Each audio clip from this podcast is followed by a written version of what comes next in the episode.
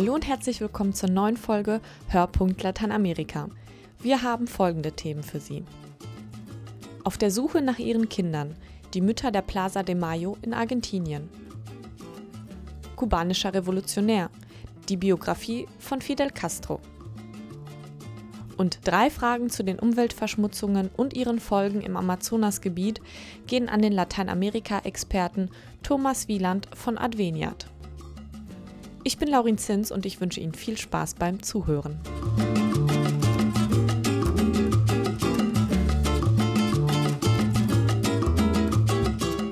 Die Suche nach dem verschleppten Kind. Für einige Frauen seit 1977 tragischer Alltag in Argentinien. Sarah Rus ist eine dieser Mütter, die sich regelmäßig mit weißen Kopftüchern auf der Plaza de Mayo versammeln und ihre Kinder zurückfordern. Die persönliche Geschichte der Auschwitz-Überlebenden hat Eva Eisenstadt im Buch Zweimal Überleben niedergeschrieben. Unsere Kollegin Viktoria Eglau hat mit der Autorin und mit Sarah Rus gesprochen. Argentinien 1977. Auf der Plaza de Mayo im Zentrum von Buenos Aires protestieren Frauen, deren Kinder von der Diktatur verschleppt wurden. Im Jahr zuvor hatte in Argentinien eine Militärjunta die Macht ergriffen.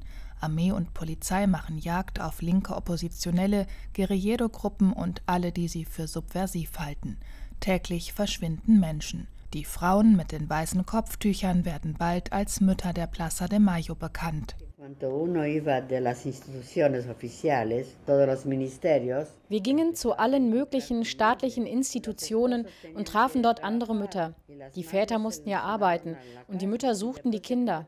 Weil wir keinerlei Informationen erhielten, schlossen wir uns nach kurzer Zeit zusammen. Einige Mütter begannen mit weißen Kopftüchern auf dem Platz zu demonstrieren. Für Sara Rus, eine der Mütter der Plaza de Mayo, beginnt die Suche nach ihrem Sohn am 15. Juli 1977. An diesem Tag wird der Physiker Daniel Rus beim Verlassen seines Arbeitsplatzes in der Nationalen Atomenergiekommission in Buenos Aires verschleppt. Ob ihr 26-jähriger Sohn politisch aktiv war, wissen die Eltern nicht. Sara Rus, Hausfrau, geht auf die Straße. Ihr Mann Bernardo schreibt Briefe an den argentinischen Diktator Jorge Rafael Videla, an die UNO, an den deutschen Außenminister Hans-Dietrich Genscher. Die Bemühungen sind vergeblich. Von Daniel und den meisten anderen Verschwundenen fehlt in Argentinien bis heute jede Spur. No tengo noticias de mi hija y nunca tuve noticias de él. Ich habe nie erfahren, was mit meinem Sohn passiert ist. Das ist ein großer Schmerz. Aber ich höre nicht auf zu reden und zu kämpfen. Viele Leute wissen nicht, dass diese Dinge in Argentinien passiert sind. Man muss es erzählen, damit es bekannt wird. Sarah Rose ist klein und elegant. Mal spricht sie mit tiefem Ernst, mal lächelt sie wie ein junges Mädchen. Ihre 89 Jahre nimmt man ihr nicht ab. Seit mehr als 30 Jahren ist Sarah verwitwet. Ihr Mann Bernardo starb 1984, wenige Monate nach Diktaturende, an Krebs. Er hatte den unerklärlichen Verlust des Sohnes nicht verkraftet. Sarah und Bernardo waren sich 1943 im Ghetto von Lodz begegnet. Sarah war 16, hatte eine behütete Kindheit in einer Familie aus dem polnisch-jüdischen Bürgertum erlebt und musste im Ghetto auf einen Schlag erwachsen werden. Es starben zwei neugeborene Geschwister, die Mutter erkrankte an Typhus und Sarah verdiente den Lebensunterhalt in einer Hutwerkstatt mit. Bernardo war zwölf Jahre älter als sie. Es es ist eine Liebesgeschichte. Wir versprachen uns, uns nach dem Krieg wiederzusehen, wenn wir überleben würden. Dann wurden wir getrennt und hörten nichts mehr voneinander. 1945 haben wir uns gefunden und geheiratet. Bevor Sarah in Polen Bernardo wieder traf, hatten die Ärzte der US-Armee sie im befreiten Konzentrationslager Mauthausen gesund gepflegt. Bei Kriegsende war sie 18, wog 27 Kilo und konnte sich wegen eines entzündlichen Rheumas kaum bewegen. Sarah und ihre Mutter hatten Zwangsarbeit und das Vernichtungslager Auschwitz-Birkenau überlebt. Der Vater wurde in Birkenau ermordet. Auch die kränkelnde, schwache Mutter wäre bei der Selektion auf der Ankunftsrampe um ein Haar von Sada getrennt worden. Doch die Tochter nahm allen Mut zusammen und sprach einen SS-Mann mit Peitsche auf Deutsch an. Warum hat man meine Mutter zugenommen? Wer bist du? Und wieso sprichst du so Deutsch? Weil in meinem Haus, meine Mutter, meine Eltern sprechen Deutsch. Und ich habe gelernt Deutsch. Ach so. Und welche ist deine Mutter? Geh und hol sie hin. Gemeinsam mit ihrer Mutter und Ehemann Bernardo begann Sararus 1948 ein neues Leben in Argentinien. Nach abenteuerlicher Einreise über Paraguay ließ sich die Familie in Buenos Aires nieder und nach wenigen Jahren wurden Daniel und Natalia geboren. Wir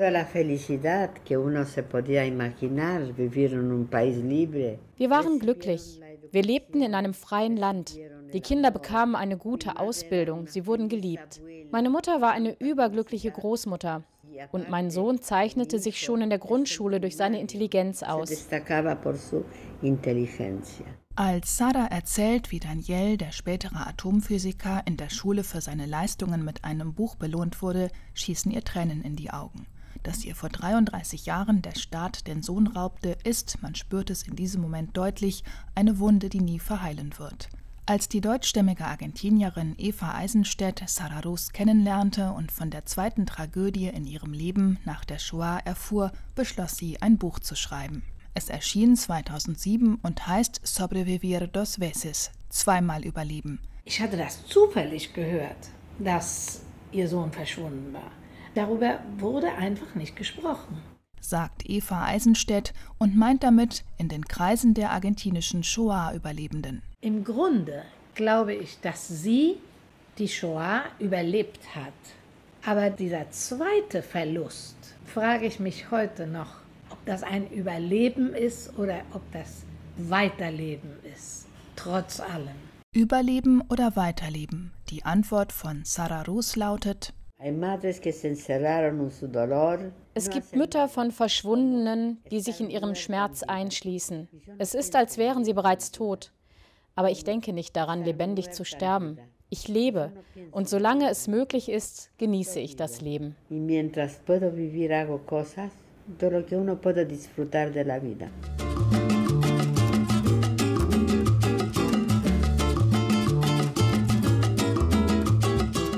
Er gilt als eines der letzten Relikte des Kalten Krieges. Er überlebte zehn US-Präsidenten und auch den elften, Obama, will er noch überleben. Die Rede ist von Fidel Castro. Sein Leben gleicht in vielen Teilen einem Abenteuerroman. Nun ist seine Biografie als Hörbuch erschienen und mein Kollege Thomas Völkner stellt Ihnen diese Audioproduktion vor. Der Juli 1953 in Santiago de Cuba. Während die Menschen Karneval feiern, bereitet sich eine Gruppe bewaffneter Kämpfer auf einen Angriff vor. Und für das, was sie vorhaben, eignet sich dieses bunte, ausgelassene Treiben hervorragend. Unter all den Teufeln, Dämonen, kubanischen Schönheiten und gaffenden Menschenmassen würden sie nicht auffallen. Während Santiago de Cuba seinen Karnevalsrausch ausschläft, schlagen sie zu – Sie sind an die hundert Männer und zwei Frauen.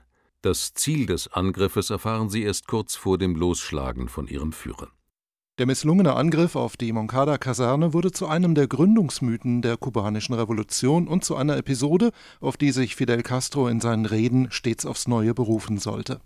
Das Scheitern war der Prolog zu einem langjährigen Kampf, an dessen Ende der Sturz eines korrupten Diktators und die Errichtung einer neuen Staatsform standen. Fidel Castros Kuba spielte dann eine Schlüsselrolle im Kalten Krieg auf der Seite der Sowjetunion, obwohl Castro keineswegs ein sozialistischer Staatsmann von klassischem Zuschnitt war. Castro aber blieb unberechenbar. Er ließ sich nicht in die Schublade eines starren Schwarz-Weiß-Denkens stecken. Selbst wenn er sich später zum Kommunismus bekennen sollte, so ist der Zeit seines Lebens eines geblieben, nämlich Fidelist. Wer die komplexe Persona Fidel Castro erklären, die einzelnen Facetten seiner Identität aufdröseln möchte, der braucht dafür zahlreiche Details, historische Einschübe und nicht zuletzt einen großen Spannungsbogen, der das öffentliche Wirken eines der wichtigsten Akteure im Kalten Krieg einigermaßen zusammenhält. Die Journalistin Elke Bader hat sich dieser Aufgabe gestellt und aus einer Vielzahl von Quellen einen Text für ein Hörbuch geschrieben. Die daraus entstandene Produktion mit dem Titel Fidel Castro, Revolutionär und Staatspräsident kann sich hören lassen. Erzählt wird trotz der großen Faktenmenge in einem leicht verständlichen, bisweilen packenden Ton. Etwa wenn, wie hier, die Rebellen mit ihrem legendären Schiff in See stechen und Kurs nehmen auf einen jahrelangen abenteuerlichen Guerillakrieg. Unermüdlich schleppten die Männer Munition, Waffen, Treibstoff und Lebensmittelvorräte auf die Grandma, ehe sich die 82 völlig durchnässten Mann an Bord des hoffnungslos überladenen Schiffes zusammenpferchten. Zunächst tuckerten sie noch eine Weile mit gedrosseltem Motor und ohne Positionslichter auf dem Rio Tuchpan, dann endlich erreichten sie das offene Meer. Gerd Heidenreich, seines Zeichens Autor und Radiosprecher, trägt den Sachbuchtext überzeugend und, was die spanischen Vokabeln angeht, souverän vor. Eingearbeitete Quellentexte werden von zwei weiteren Sprechern vorgetragen, Johannes Steck und Morali Perumal. Daneben setzt die Produktion in geringem Umfang Musikstücke und einmal auch ein historisches Tondokument ein. Y los gusanos, los privilegiados, los parásitos y los hijos de los parásitos que quieran auch wenn der Titel des Hörbuchs auf eine Biografie hindeutet, ist der Inhalt mehr als eine reine Lebensbeschreibung. Zwar beginnt die Erzählung mit der Einwanderungsgeschichte von Fidels Vater und endet mit den gelegentlichen Auftritten des greisen Ex-Revolutionärs im Adidas-Trainingsanzug. Tatsächlich geht es aber um eine umfassende Darstellung der kubanischen Revolution um die Kämpfe in der Sierra Maestra, die Hinwendung zur UdSSR, die Kuba-Krise vom Herbst 61, um diverse Agrarreformen und Fünfjahrespläne, den sogenannten Export der Revolution nach Afrika und, wie könnte es anders sein, um die Beziehung zwischen Fidel Castro und Ernesto Che Guevara. Che war eine dieser Personen, für die man aufgrund ihrer Natürlichkeit, Bescheidenheit, Kameradschaft und all ihrer sonstigen Tugenden sofort Zuneigung empfindet – er war durch Südamerika gereist, hatte die Ereignisse in Guatemala mitbekommen, war Zeuge der nordamerikanischen Intervention geworden, er kannte unseren Kampf in Kuba und wusste, wie wir dachten. Wir kamen an, ich sprach mit ihm, und er schloss sich uns an, ohne zu zögern. Fidels Leidenschaft für Kuba und Guevaras revolutionäre Ideen entzündeten sich aneinander wie ein Steppenbrand, der hell auflodert. Der eine war impulsiv, der andere nachdenklich. Der eine gefühlsbetont und optimistisch, der andere kalt und skeptisch. Der eine war nur an Kuba gebunden, der andere an ein ganzes Netz von sozialen und wirtschaftlichen Zusammenhängen. Die Ereignisse auf der Karibikinsel werden parallel mit zwei anderen großen Prozessen geschildert: die Auseinandersetzung mit den USA und die zunehmend komplizierte Lage in der Sowjetunion, dem zwischenzeitlich wichtigsten Verbündeten der bärtigen Revolutionäre. Von dort aus reicht die Wissensvermittlung weiter über die krisenhafte Sonderperiode in den 90ern und dem Schulterschluss mit dem bolivarischen Venezuela bis hin zum Besuch von US-Präsident Barack Obama in diesem Jahr. Fazit eine gelungene Produktion, die einen guten, dabei auch kritischen Einblick in den Menschen und Politiker Fidel Castro und in sein kontroverses Lebenswerk gewährt. Nun kämpft Castro gegen seine Gebrechlichkeit als seinem letzten einzig verbliebenen Feind. Auch scheint der Tod für ihn nichts als eine unverschämte letzte Demütigung zu sein, der er in altbewährter Manier trotzt. Jeden Tag erfinden sie etwas. Castro hat dies, Castro habe jenes. Zuletzt haben sie erfunden, dass ich Parkinson hätte. Und wenn schon, dann wäre es auch nicht schlimm. An dem Tag, an dem ich wirklich sterbe, wird es niemand glauben.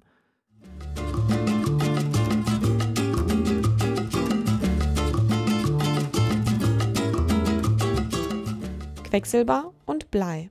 Zwei Substanzen, die man eher nicht zu sich nehmen sollte.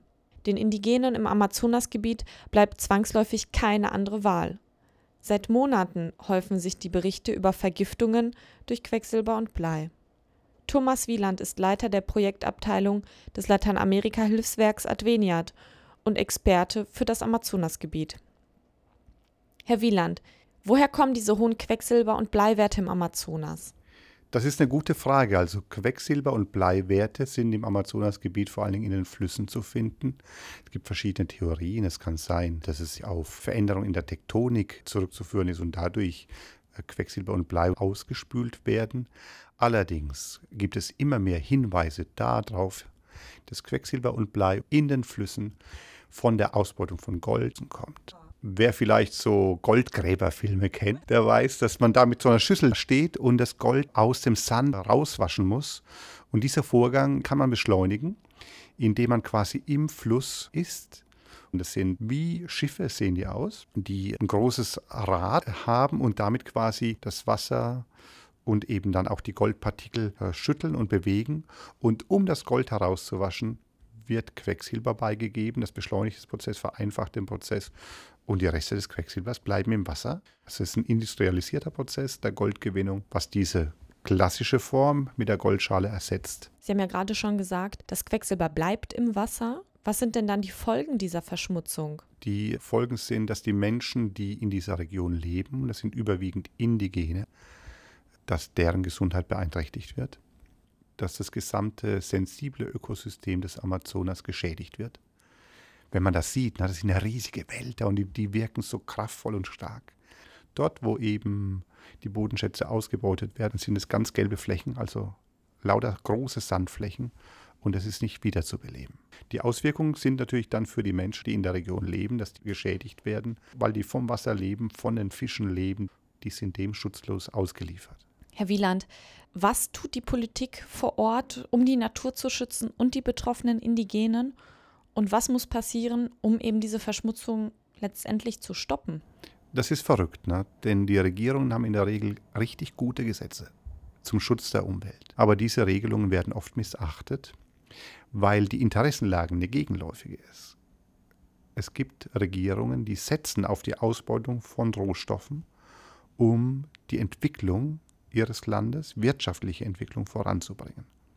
Es ist am gravierendsten bei der Lizenzvergabe für die Ausbeutung von Bodenschätzen. Zurzeit ist es so, dass die Indigenen und die Umwelt verlieren. Das Thema ist, dass äh, im Amazonas etwa 39 Millionen Menschen leben. Aber über den Amazonasraum und über die Entwicklung des Amazonasraums entscheiden Leute, die nicht im Amazonasgebiet leben.